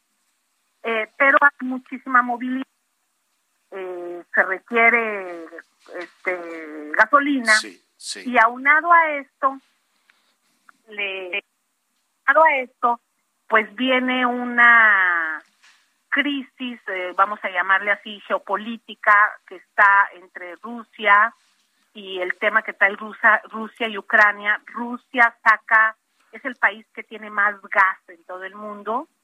Ellos surten gas a Europa. Entonces también esta situación geopolítica también juega un papel en la proyección y en las expectativas del petróleo.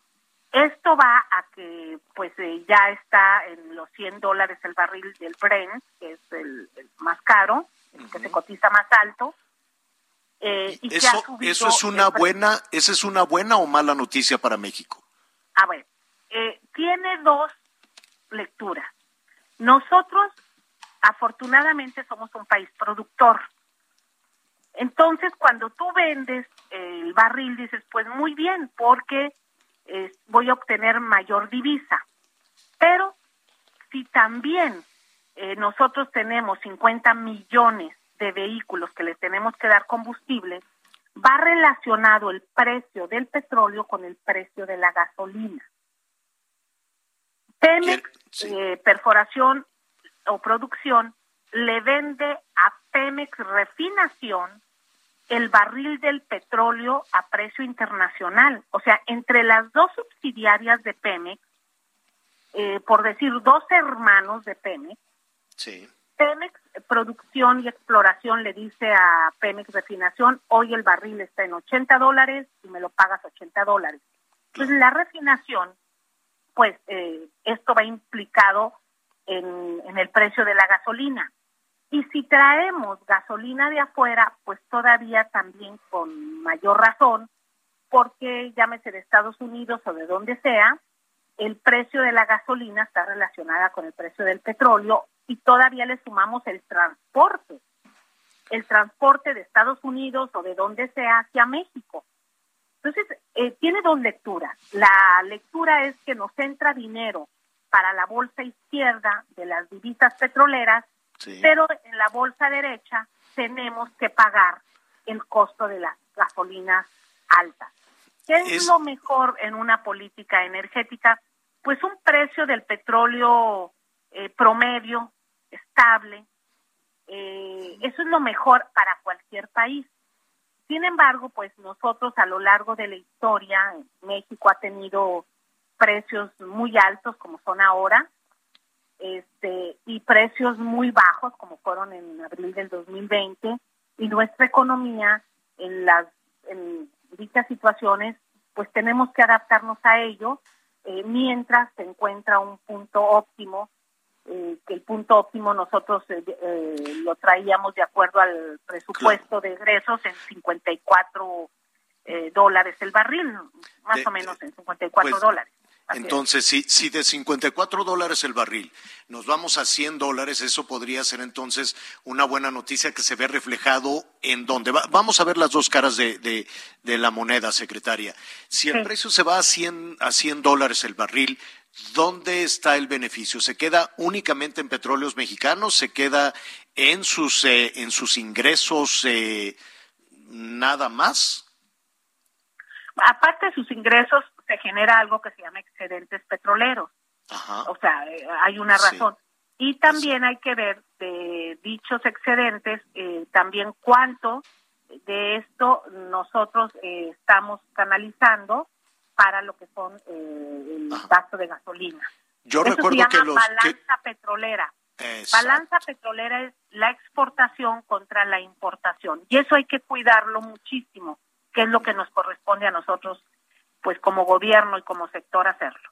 Yo recuerdo que los excedentes petroleros en la administración anterior se repartían eh, eh, entre los entre los estados, ¿no? Algunos más, algunos menos. ¿Será ese el caso?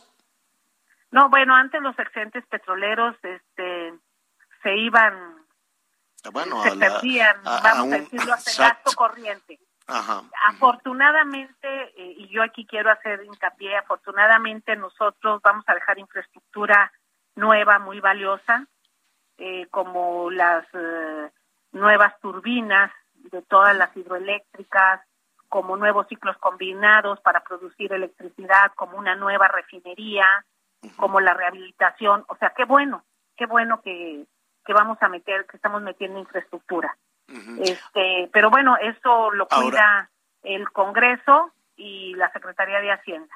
Ahora la otra cara de la moneda, ¿subirá el precio de la gasolina? Bueno, en todo el mundo el precio de la gasolina está muy alto. Aquí en México se ha mantenido porque el IEPS eh, de la gasolina, el impuesto de la gasolina, ha servido como un regulador, se ha amortiguado. Hoy en día estamos casi al 88-89% de que el IEPS es el que está este, sí amortiguando esto, evitando que se dispare el precio de la gasolina. eh, en otros momentos hubieran dicho eh, la gasolina está ahorita a 30 dólares, a 30 pesos y así tiene que estar porque subió. Este gobierno dijo, no, nosotros no tenemos por qué eh, ir a cargarle la mano a los usuarios cuando tenemos este impuesto donde podemos amortiguar, porque también hay que ayudar a la economía familiar, a la inflación, o sea, se cuida todo un entorno económico y en forma muy acertada el presidente Andrés Manuel López Obrador decidió eh, que este este impuesto fuera el amortiguador para no subir el precio de la gasolina. En Estados Unidos hay áreas donde está mucho más cara la gasolina que en México. Sí, sí, seguramente subirá con, con los nuevos precios, o sea, los precios que, y si el conflicto estalla eh, todavía más, estalla más, pues bueno, impactará y los precios del petróleo y del gas probablemente, probablemente suban. No hay entonces en el horizonte, secretaria, una decisión o no se ha puesto sobre la mesa, no lo has platicado con el presidente ante la eventualidad de que los precios suban más y que aumente el precio de la gasolina? No, bueno, el presidente le da un puntual seguimiento a esto. El próximo 2 de marzo tenemos reunión del grupo OPEP Plus, donde participa México. Eh, es muy importante esta reunión porque ahí todos los países nos centramos en ver cuál es eh, el margen, eh, quién puede subir su cuota. todos tenemos una, una cuota de cumplir. México no tiene ningún problema. Con México se han portado bastante bien, han sido eh, pues bastante respetuosos porque nosotros desde un inicio dijimos nuestra cuota que nosotros podemos cumplir mínima es esto, nosotros no queremos bajar producción, al contrario, y no ha habido ningún problema con ello, tenemos un margen para todavía para producir más, tanto Pemex como las empresas que están en los diferentes bloques no tienen ninguna limitante para producir, pero los países grandes eh, que traen grandes producciones eh, ellos ponen en la mesa cada mes y dicen, a ver, yo necesito subir tanto y lo han estado haciendo porque son los que eh, en un momento más redujeron más su cuota en abril del 2020. O sea, por ejemplo, Arabia Saudita, eh, su reducción fue más de 2 millones de un día para otro. Secretaria, ¿y qué, hay, ¿y qué hay del gas? Si aumenta el precio del gas o escasea el gas a partir de este conflicto, ¿qué, qué pasará? Bueno, nosotros en América no tenemos problema con el gas. Eh, México tiene contratos a largo plazo de gas de Estados Unidos y también Pemex tiene producción de gas. Eh, y el gas, a diferencia del petróleo, el gas tiene aproximadamente cinco cotizaciones diferentes en el mundo el gas eh, en Rusia, el gas en Sudamérica, el gas en Estados Unidos, el gas en China, traen diferentes cotizaciones. Y nosotros eh, traemos la referencia del gas del este de Estados Unidos, que en este momento es la cotización más barata de, todo el mundo. en, Europa sí traen un problema fuerte del gas porque eh, casi dependen o más bien dicho, el mayor distribuidor es Rusia y ellos allá traen un problema. Pero nosotros no traemos ningún problema de, desabasto de gas, en este momento no, no hay ningún problema. Y como hoy el presidente lo manifestó, tenemos otras eh, fuentes de energía en un momento dado para sustituir eh, el gas, pero no no traemos ningún ninguna alerta todavía sobre sí, dijo dijo el presidente que no que no nos quedaríamos sin energía eléctrica ante la eventualidad de que aumentaran los precios del gas. Te están preguntando, Rocío, entonces la, gente está preocupada, dice, no vayan a subir el precio de la gasolina. No se ve de momento. Eh, pues eh, eh, conforme vaya escalando toda esta situación tan lejana geográficamente, pero no económicamente, no se ve de momento un incremento en los precios de los combustibles. Somos de los pocos países en el mundo, de los pocos países en el mundo que no hemos subido la gasolina, el precio de la gasolina en este momento. Y cuando digo pocos países en el mundo, me estoy refiriendo a cinco o seis que tenemos nada más en el radar eh, y que son países productores de petróleo y que eso les da oportunidad. Son países productores de petróleo y tienen refinerías. Esa es la ventaja de tener la cadena integrada. Si eres productor y tienes refinerías, eh, un gobierno le da margen para poder tomar las acciones como nosotros estamos tomando ahorita a través del JET o aumentar la producción en nuestro sistema nacional de refinación. Eso es lo más conveniente en este momento. Entonces es lo que estamos haciendo. Perfecto. Anita Lumelite quiere preguntar. Es que necesitamos cinco horas para platicar con la secretaria de Energía de tantas cosas, pero nada más ya, después de todo lo que escuchamos, yo quería saber, ¿refinería Boca lista para el 2 de julio? ¿Refinería Dos Bocas, sí o no? Sí, bueno, esto tú has visto la, los dos han visto la obra yo espero que pronto nos puedan volver a visitar para que vean cómo van los avances. Yo ya estoy listo, yo ya... no me lleva, pero también voy. Sí, sí, claro que sí, es impresionante. a, a, los dos.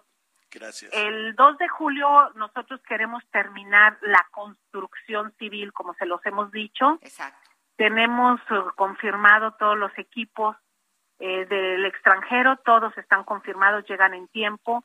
Otros equipos que se están haciendo en México también están ajustando sus fechas. Y de ahí viene todo lo que es pruebas de arranques. Estamos hablando más de 90 mil equipos, uno por uno, que hay que probar válvulas, bombas, eh, se llaman barridos de vapor, líneas, que las líneas de presión sean las eh, adecuadas, si da el flujo. Son muchas cosas de ingeniería que estaríamos nosotros empezando a hacer pruebas de arranques.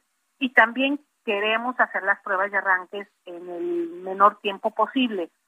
En el menor tiempo posible de acuerdo a, lo que nos demanda el propio proceso. Pero sí, la construcción eh, es la queremos terminar el 2 de julio, eso es el compromiso.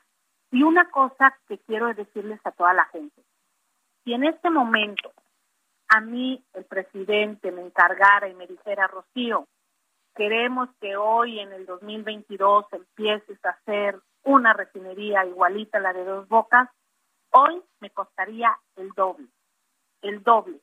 El acero subió más del 200%, el transporte marítimo subió más del 500%, proveeduría internacional estamos batallando, Afortunadamente nosotros salimos a comprar todo en el 2019. Eh, las condiciones en el mercado y en el mundo son otras. Eh, esto, qué bueno, qué bueno que, que iniciamos inmediatamente. Qué bueno que en el 2019 nosotros arrancamos con esto. Es una, de veras, esto se va a quedar en la historia eh, de la decisión que se tomó en el momento. ¿Cómo te fue con el gasto? ¿Cómo te fue con el gasto con la Auditoría Superior de la Ah, mira, qué bueno que me preguntas. acaba de salir el reporte del 2020. Eh, ellos auditaron cerca de 28 mil millones de pesos y eh, encontraron observaciones en 58 millones de pesos nada más. Esos 58 millones ya se solventaron. Eh, ¿Qué, significa? Ayúdanos a ayúdanos a, definir, solventaron, entiendo el término. Ah, pero solventaron es que nos sentamos con la auditoría y entonces ellos dicen, a ver, yo no encuentro esta factura, Ah, ok. Eh, nos faltan estos O sea, son papeleos, Es administración. papeleo. Todo es papeleo. todo es y eh, cruzar papeleo ya ya se cruzó este se les dijo a ver esto es lo que te faltaba este documento aquí está ellos tienen toda la libertad de hablarle al contratista al proveedor cruzar todos los datos y fueron a ver dónde está el tubo la válvula lo que se compró la auditoría estuvo en el sitio un tiempo y estuvo auditando no nada más papeles, sino también lo físico, que es lo más importante. Entonces, imagínate si de 28 mil millones o 29 mil millones de pesos que auditan encuentran observaciones solo en 58 millones, hablamos del 0.2%, una cosa así, pues eh, estamos también tratando de hacer esto con una administración eh, muy puntual, cuidando todo, porque además este, estamos estirando el dinero, esa es la palabra. Estamos cuidando, cuidando muchísimo el gasto. Y la verdad sí te, te agradecemos que, que nos dejes conocer porque es una obra verdaderamente imponente. Tú tal vez te- ya te familiarizas tanto de que vas, subes, bajas, entras, sales, pero cuando ves esa, esa, esa cosa gigantesca, los barcos que llegan con, con las piezas armadas, este, viajando por, por, por, diferentes Sí. océanos, ¿no? Es, es, es una cosa, cosa impresionante que nos gustaría paso a paso, pues, eh, pues no, ya hemos armado, ya tenemos varias historias, yo creo que podemos armar un poquito Sí, la, sí. la- la película completa. Rocío, te agradecemos muchísimo. Este, No. te siguen llegando muchísimas llamadas, tranquilizador esto. eh, Pues mira, depende de tantas cosas el asunto de, eh, del precio de los energéticos, pero en principio ni el gas ni la gasolina se ve en el horizonte que suban. No, estamos eh, conteniendo y se está aplicando una política responsable tanto en el gasto como en los precios. Todos los días el presidente puntualmente él revisa esto y tanto la Secretaría de Hacienda como la Secretaría de Energía pues eh, estamos coadyuvando. Eh, Estamos coadyuvando para que esto no se vea en el impacto del bolsillo de todos los mexicanos hasta donde sea posible. Rocío Nales, secretaria de Energía, muchísimas gracias. Al contrario, un gusto saludarlos. A ustedes Abrazo, a abrazo, auditorio. secretaria. Gracias, hasta luego. Pues ya, ya se nos fue el tiempo rapidísimo. pero sabes qué, sí tema, estaba, que entenderle. sí Sí estaba es la mortificación, porque suben los precios y pues sube la gasolina. Conclusión, Nuestros entonces- amigos allá en los Estados Unidos vas a ver que les va a subir la A gasolina. nosotros no. Porque, mm, pues en principio no. ¿Por qué? Porque se da un subsidio muy, car- muy Ese grande. es un tema también. Se da un subsidio muy, muy grande en todo eso. ¿De qué quieres sopita? ¿De qué se te antoja? De Lima. Sopa de lima, muy yucateca. Tú, Miguelón, ¿de qué vas a querer? Aprovecha. Este, hoy yo creo que tocan fideos, señor. Sopita de fideo. Ay, no Está- te hagas de la boca chiquita, Miguelito. muy- es te veo es- es que demasiado apenas es tímido. martes. No, ¿qué día es hoy? Es martes, ¿no? Miércoles. Eh, ya en miércoles. Es miércoles. Ya mañana ya Ya coctelito de camarón. eh, eh, eh. Ya, no, hasta el viernes. Está bien. Pero nos vamos preparando. Depende. Anita Lomelí, gracias. Muchísimas gracias. Buenas tardes. Miguel Aquino, nos quedamos con muchísimas cosas. Mañana estaremos detallando todo lo que está pasando ahí en las carreteras. Gracias, Miguel. Buenas tardes, gracias. Gracias, yo soy Javier Alatorre, ya lo sabe, lo espero a las diez y media con las noticias en Hechos Azteca 1. Siga con nosotros en el Heraldo Radio. Conéctate con Javier a través de Twitter, arroba javier-alatorre. Gracias por acompañarnos en Las Noticias con Javier Alatorre. Ahora sí ya estás muy bien informado. Ever catch yourself eating the same flavorless dinner three days in a row? Dreaming of something better? Well, HelloFresh is your guilt-free dream come true, baby. It's me, Kiki Palmer. Let's wake up those taste buds with hot, juicy pecan-crusted chicken or garlic butter shrimp scampi. Mm. Hello Fresh. Stop dreaming of all the delicious possibilities and dig in at HelloFresh.com. Let's get this dinner party started.